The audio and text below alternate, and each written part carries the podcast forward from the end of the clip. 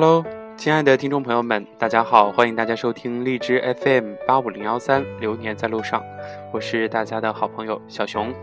今天呢，先跟大家分享一个故事：离开了位子，你是谁？山上的寺院里有一头驴，每天都在磨坊里辛苦的拉磨。天长日久，驴渐渐的厌倦了这种平淡而枯燥的生活，他每天都在寻思。要是能出去见见外面的世界，不用拉磨，那该有多好啊！不久，机会终于来了，有个僧人带着这头驴下山去驮东西，这让驴兴奋不已。来到山下，僧人把东西放在驴背上，然后牵着它返回寺院。没想到的是，路上行人看到驴的时候，都虔诚地跪在两旁，对他顶礼膜拜。一开始，驴大惑不解，不知道人们为何要对自己叩头跪拜，慌忙闪躲。可一路上都是如此，驴不禁飘飘然起来。原来人们如此的崇拜自己。当他在看见有人路过的时候，就会趾高气昂地站在马路中间，走起路来虎虎生风，腰杆瞬间就挺直了起来。回到寺院里，驴认为自己身份高贵，死活也不肯再去拉磨了。只愿意接受人们的跪拜，僧人非常无奈，只好再次把他放下山。驴刚下山，就远远看见一伙人敲锣打鼓迎面而来。驴心里想，一定是人们前来欢迎自己，于是大摇大摆地站在马路中间。可那是一队迎亲的队伍，却被一头驴拦住了去路。人们愤怒不已，棍棒交加，抽打着驴。驴受伤之后，仓皇逃回寺庙，奄奄一息。他愤愤不平地告诉僧人：“原来人心险恶呀！第一次下山时，人们对我顶礼膜拜，可是今天他们却对我下毒手。”听罢，僧人叹息一声说：“果真是一头蠢驴啊！那天人们跪拜的是你背上驮着的佛像，不是你。”故事就分享到这儿。人生最大的不幸就是不认识自己，离开位子，其实什么都不是。每天我们都照镜子，但是我们在照的时候，可有问过自己一句话：你认识自己吗？如果你拥有财富，其实别人崇拜的只是你的财富，并不是你，但你会误会别人崇拜的就是自己。如果你是个有权利的人。也许别人崇拜的只是你手中的权力，也并不是你自己。可是有的人就会误会别人崇拜的是自己。如果你拥有与众非凡的美貌，也许别人崇拜的只是你一时拥有的青春容颜，并不是你自己。当财富、权力、美貌过了保质期，可能这些。不在的时候就会被抛弃，别人崇拜的只是他们当时的需求，并不是你。所以看清自己，原来这么重要。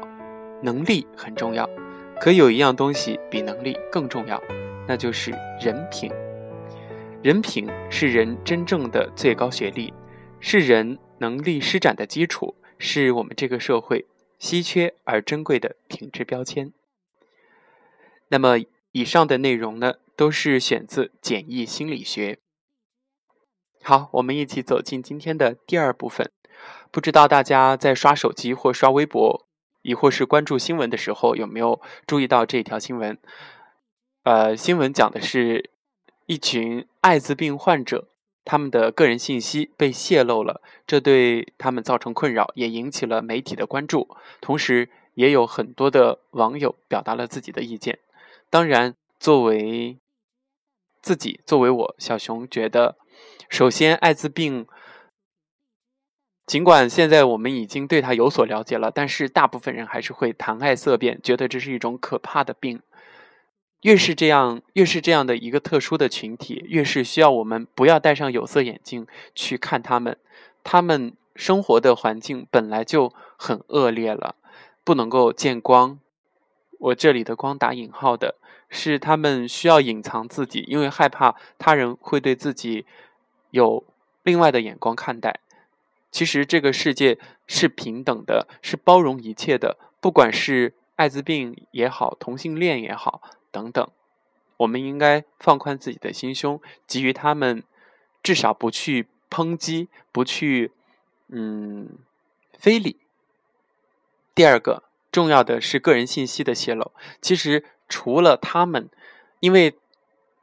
之所以会被引起关注，是因为他们是一个特殊的群体。那在我们现实生活当中，其实我想大家和小熊一样，经常会收到各种买房的、买车的、卖保险的、推销奢侈品的这样的一些垃圾信息。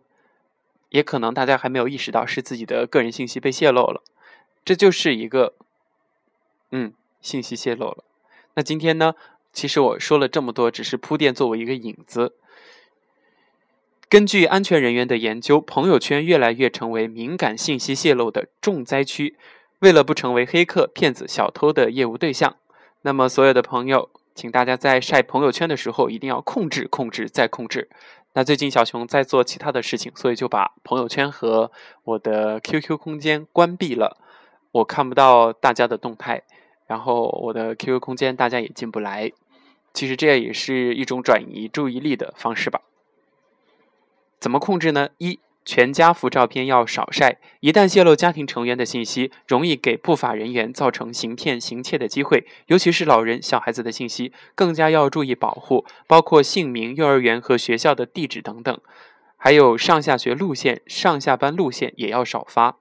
曾经有过一档综艺节目做了这样的一个试验，就是呃，在一个嗯类似于咖啡厅的地方。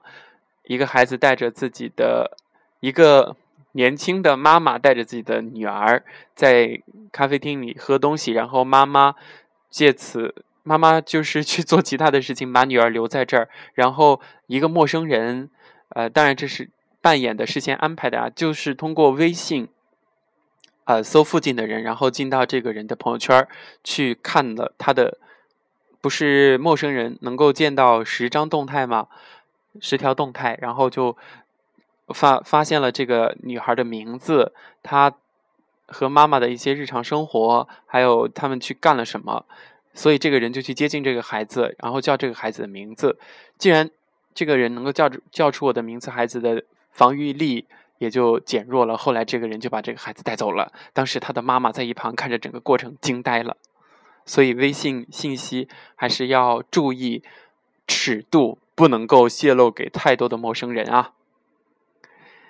第二点是晒娃有不小的风险，有些爱晒娃的家长没有关掉微信中的附近人的附近的人的这个设置，骗子就是通过微信搜索附近的人来成功获取信息。再一个，外出行程要保密，外出时日程安排、行踪等信息不要泄露，不然容易让人钻了人家的空子，就是趁你家中无人。就去行窃行骗，外出的时候能够显示姓名、身份证号码的车票、护照、飞机票等等都不要晒。啊，我也见过一些朋友，或者是我自己曾经就有过这样，就没有打马赛克，重要的信息全部都晒出去了。另外一个是贵重物品要少晒，对于女性来说，贵重饰品、名牌包包等要少晒为宜。个人信息尽量不要晒，不用怀疑，坏人也会。使用大数据，所以最好的办法就是在照片中不要出现特征明显的东西，例如家里的门钥匙、车牌号码，更不用说身份证号码、驾照和护照。突发的状况不要乱晒。外出购物、旅行、驾车可能会遇到一些突发的状况，如人群拥挤、道路堵塞、发生交通事故等等。这类信息。在不掌握真实情况之前，不要盲目的进行散布转发，不然可能会引发恐慌，或者被编造成谣言转发扩散，产生负面的效应，带来不必要的影响。那么最后一条，我觉得是最重要的，就是抱怨牢骚要少晒。